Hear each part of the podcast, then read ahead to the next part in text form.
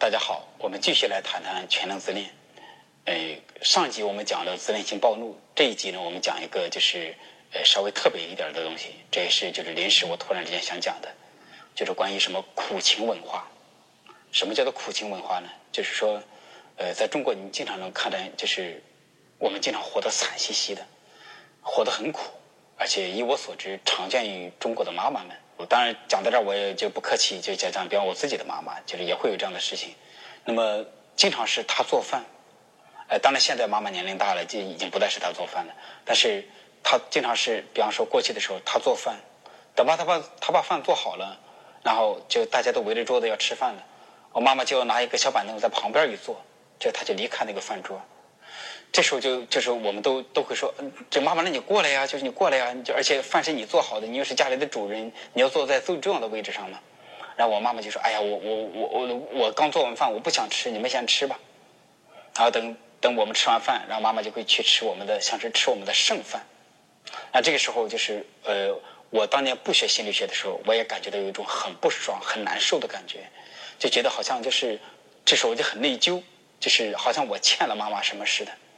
啊，等我学了心理学之后，我就就更加明白，就是妈妈的这种这个这个行为里头，其实它藏着这么一种东西，就是你看，就是无形中妈妈把自己弄得有些苦，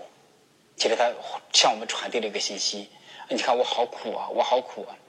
那妈妈向你传递这个信息的时候，你会有一种感什么感觉？你会隐隐有一种觉得对不起妈妈的感觉。那么当你对妈妈有了内疚之后，那又会怎么样？接接下来你可能会不知不觉的这么做，你会变得更听话，变得更乖。那么实际上这是在干嘛？这个苦情戏其实都在表达这么一种感觉：我这么苦，你要多为我着想，你要听我的。所以说，这个苦情戏实际上它是这个全能自恋的一个就是很有意思的表达，而且我觉得很中国式的表达，就是通过弄得说，你看我这么苦，我这么惨，我这么可怜，你们怎么还不同情我？怎么还不按照我的来？所以这个苦情戏呢，在中国中非常非常的常见，它就逐渐的演化成这么一种东西，就是说，谁穷谁有理，谁惨谁正确，谁受害谁就是对的。所以中国的这种文化就非常的强烈。比方说，一旦在网上发生一件事情，比方一个弱者似乎被强者伤害了，就一旦发生这样的事，你会发现舆论在最初的时候都会一窝蜂去攻击那个强者，保护那个弱者。但是经常你会发现。所谓的舆论反转，因为你会发现，原来就是就是占领的并不是这个所谓的弱者，但是我们都会容易就是被这个东西所起影响，其实就是好像我们都在同情这个弱者。那么这是怎么回事呢？我们上集讲了自恋性暴怒，自恋性暴怒就是我想就是这其实像是苦情戏，像是自恋性暴怒的一种一种演化。那么自恋性暴怒的就是四句话是这样的。就是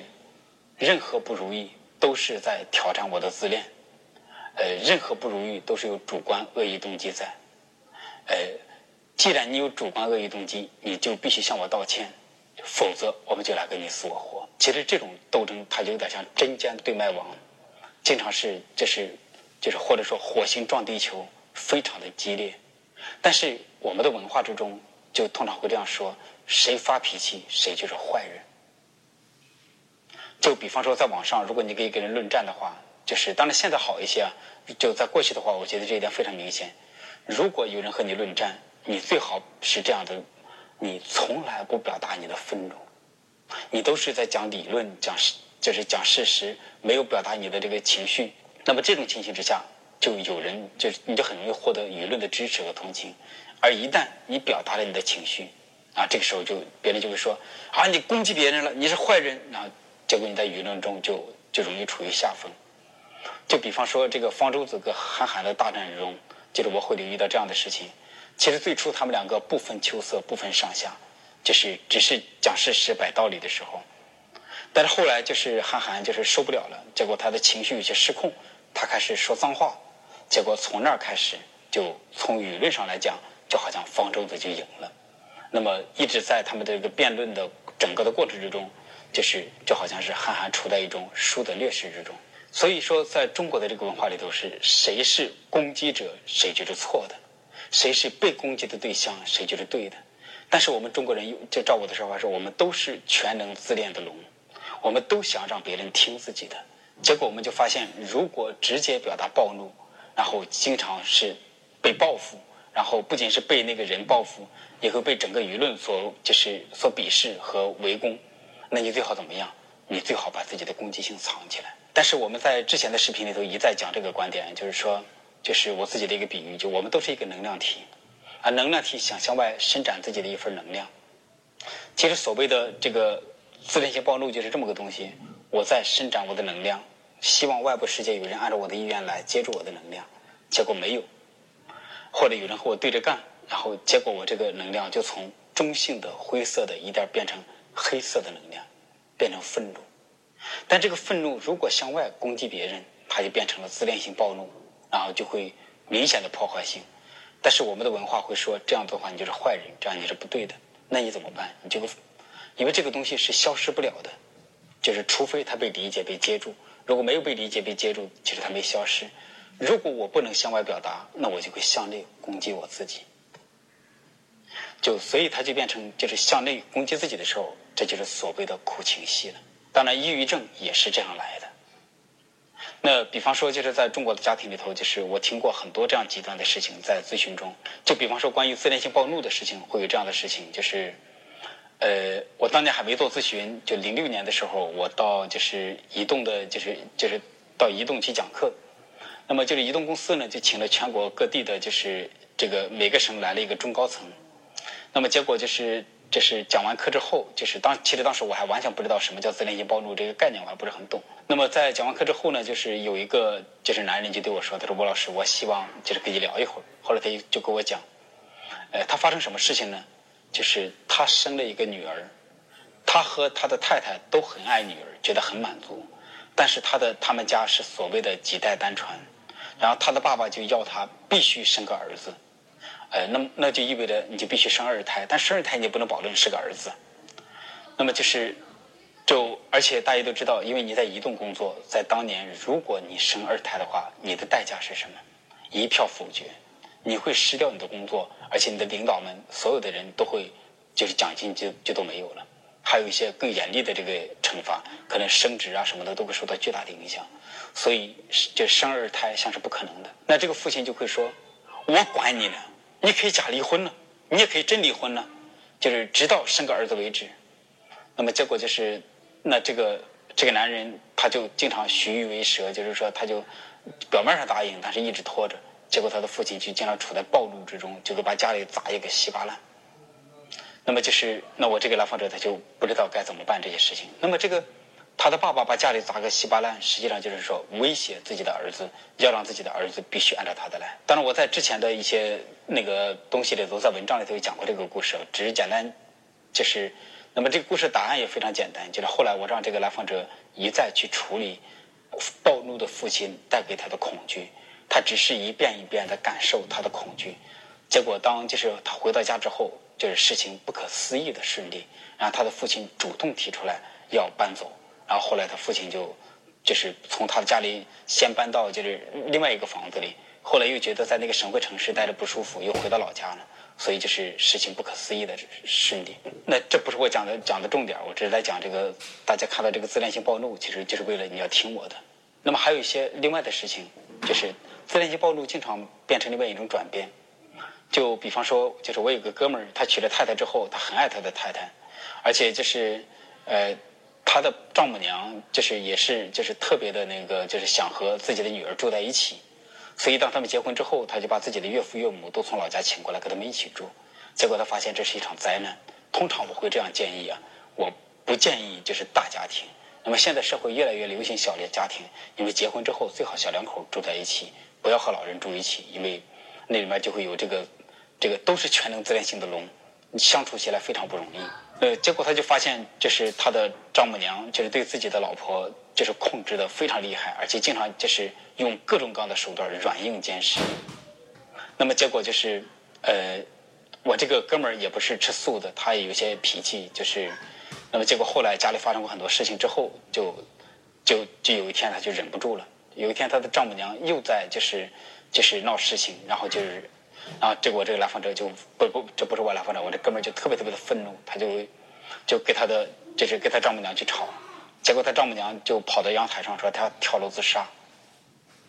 你看，这就是一种经典的苦情戏。你不听我的，我就死给你看。结果这个哥们儿呢，就特别受不了了，就冲过去把自己丈母娘的这个脖子掐住，然后就直接在阳台上就就把他往阳台上就往下推，说你去死啊，你去死啊，你他妈去死啊，就这样子。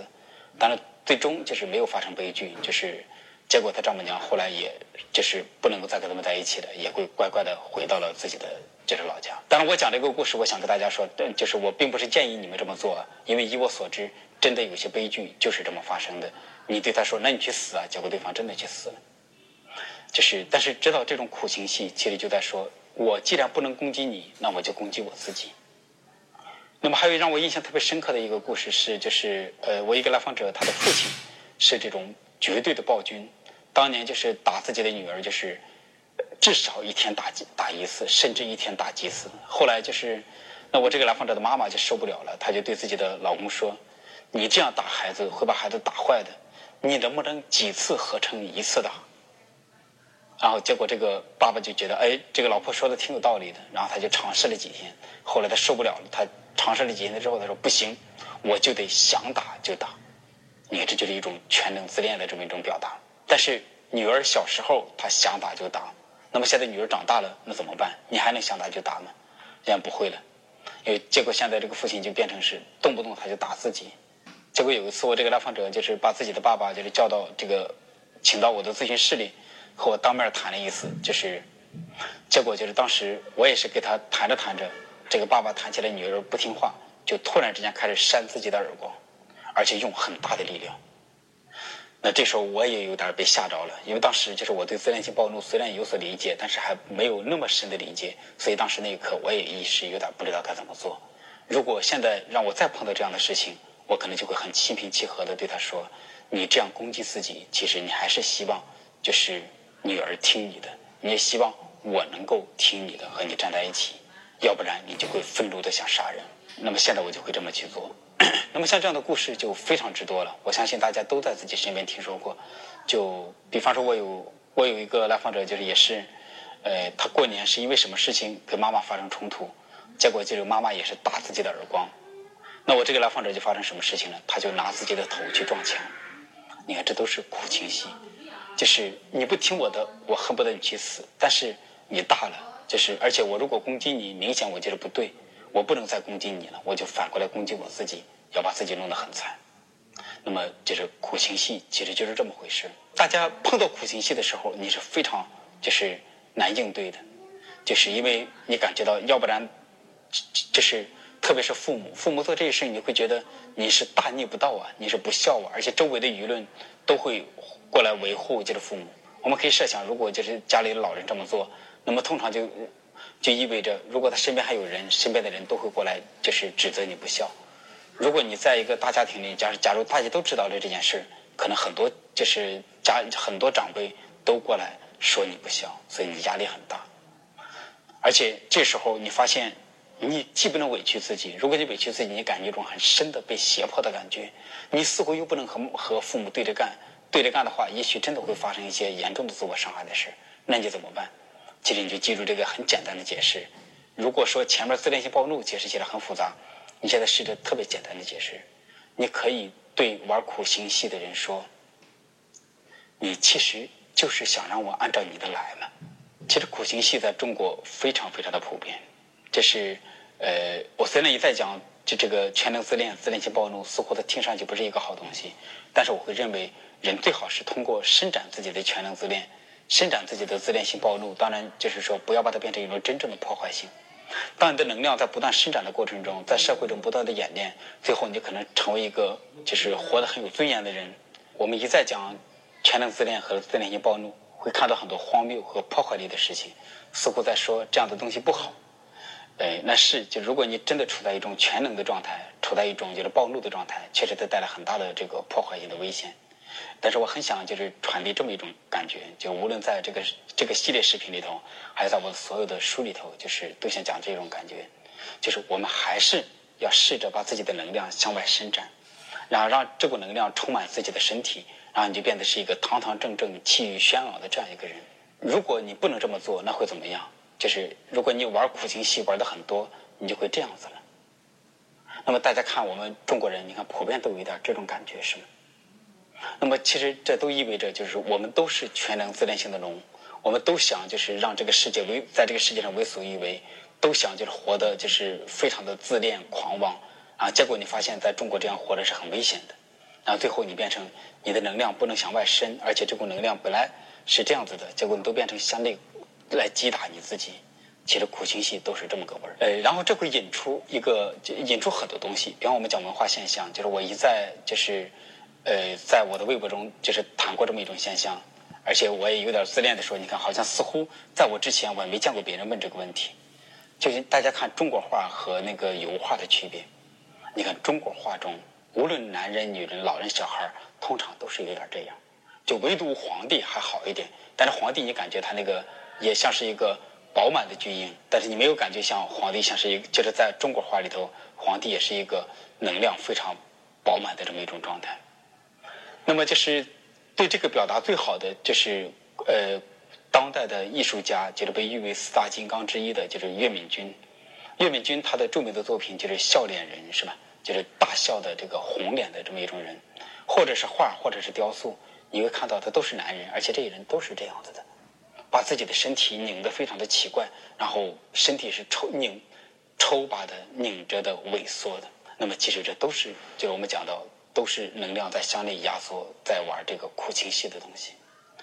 而且在现在的话，还有一个事情也和这个锦鲤有关。呃，现在我知道，就是有一个 A P P 特别火，就是快手。因为快手是在，特别是在中国的城镇和农村里头非常受欢迎。大家看那个快手上受欢迎的那些明星，全都是在玩自虐的游戏。就是比方说吃饭，比方说有一个让我印象深的是，就是。一个女人把自己弄得很打扮得很丑，用通过自虐的方式吃很难吃的饭，要怎么样怎么样？还有一些就是那个男人也是通过把自己累个半死或者自虐的方式来来做这个明星。其实这就像是一种文化基因，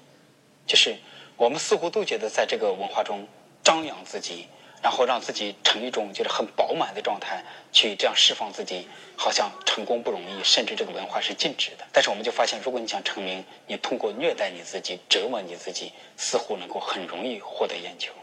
其实我会认为，在这个快手里头，这些之所以可以通过自虐成为明星，其实他就是这样来的。我就很想说，我们干嘛非要活得这么苦逼呢？干嘛非要整天玩在这个苦行戏里头？干嘛是活成这样子呢？就是希望我讲这个全能自恋，讲这个自恋性暴怒，就是都是让大家有更多的理解，然后你就知道，你可以更好的用一种张扬的向外伸展的方式来把你的能量活出来。